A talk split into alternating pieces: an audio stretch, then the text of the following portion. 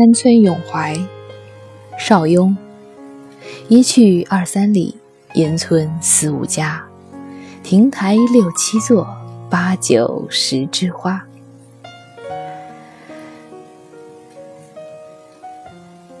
一眼看上去有二三里远，轻雾笼罩着四五户人家，亭台的楼阁有六七座，八九十枝的鲜花还在绽放。这首歌，或者说这首诗，并没有什么特别之处。最特别的大概在于，他用一二三四五六七八九十，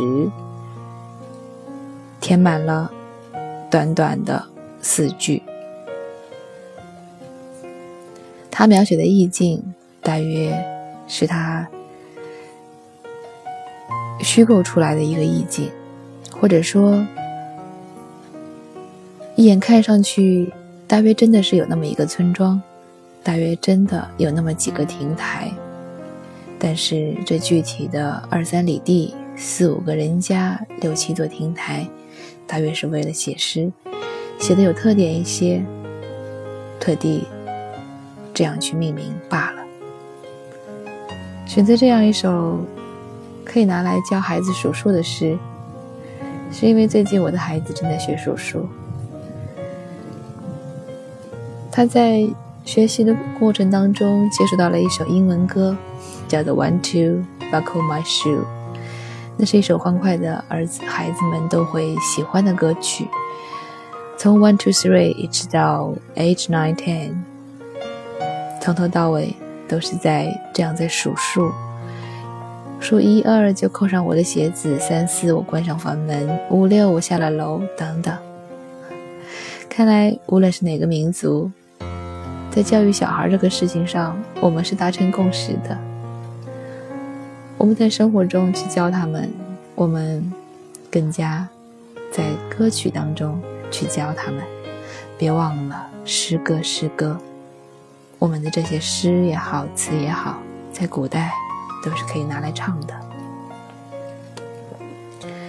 今天是圣诞节，早在半个月以前。网上就有一些沸沸扬扬的宣传，譬如要抵制圣诞节喽，中国人不过外国人的节日喽，譬如中国人的节日都没有过好，还过什么外国人的节日呢？甚至还有人叫嚣说，过圣诞节就不是中国人。每过一段时间，就会有人在网上这样叫嚣。你若吃什么，你就不是中国人；你若买什么，你就不是中国人；你若不转发这条信息，你就不是中国人。好难啊，好像要做一个中国人，被他们说的特别的难。而我今天看到一条新闻，我没有去核实这条新闻的真假，但我相信，大概没有人敢拿习大大来做假新闻吧。那张新闻上，习大大和一个圣诞老人在合影。我当时给那条新闻评论了四个字：实力打脸。谁说我们不可以过圣诞节呢？只要我们愿意，我们可以过任何的节日。中华文化也好，任何一个世界上的主流文化，其共同特点大概只有一个，就是兼容并蓄。所有的正统的主流的宗教，说到底都是能够包容其他宗教的存在的。那些一元论、一神论的，多半是邪教。那些叫嚣着你只能相信我这个教，不能去相信别的教，你只能过我的节，不能过别的节的那些，多半是什么人？多半。是恐怖分子。那些你不相信我，我便要杀掉你的人，在历史上有太多的例子，甚至在现代社会也有很多类似的例子。这些人我们叫做恐怖分子。而我们身边的这些似乎没有能力对别人造成什么伤害的键盘侠们，躲在。电脑前面一个龌龊的角落，只敢暗搓搓的发一些帖子，或真或假，去攻击他周围的人，而他自己呢，却偷偷的给女朋友买下了一份圣诞礼物。我相信我的听众里面，大约没有这样的傻子，虚伪的傻子。如果有，请你取消关注我，我受不起。虽然，虽然我没有要求一个来自于先生的圣诞礼物，但是我给我女儿买了两双圣诞袜。确切的说，是在早教中心，中心的老师们。看到他很想要，送了他两双圣诞袜。他很喜欢，他觉得很好看，一双红色，一双绿色，上面有两个可爱的老头的形象。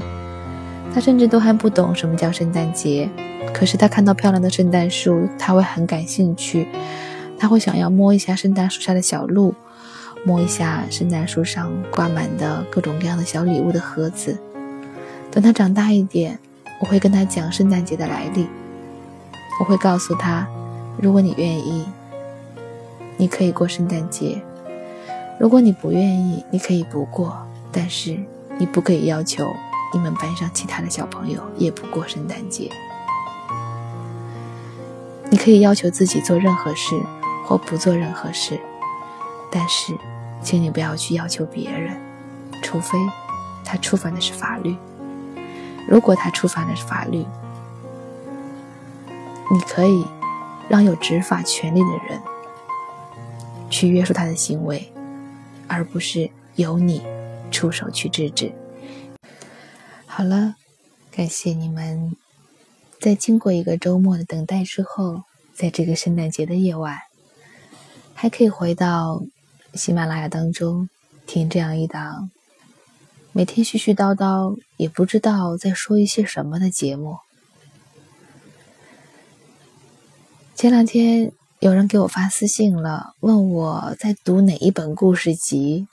我很认真的回复他说：“我没有在读任何的故事集。”我今天也想特别郑重的向我所有的听众说一声：我没有在念任何的故事集。这档节目除了古诗词本身是我从网上。或者我家里的藏书里面找到的以外，我所说的所有的话都是自己原创的。说好听了叫原创吧，说简单一点叫做胡说八道。说的心理学化一点，其实都是我的自由联想，没有副稿，更不可能有什么草稿。信手拈来一首诗，说出我看到这首诗。想到的所有的事情说给你们听，如果你们愿意，我很高兴，也很感激有这么多人愿意陪我。今天带来的就是这首邵雍的《山村咏怀》：一去二三里，烟村四五家，亭台六七座，八九十枝花。我是安吉，感谢你的守候，祝你圣诞快乐，永远快乐，再见。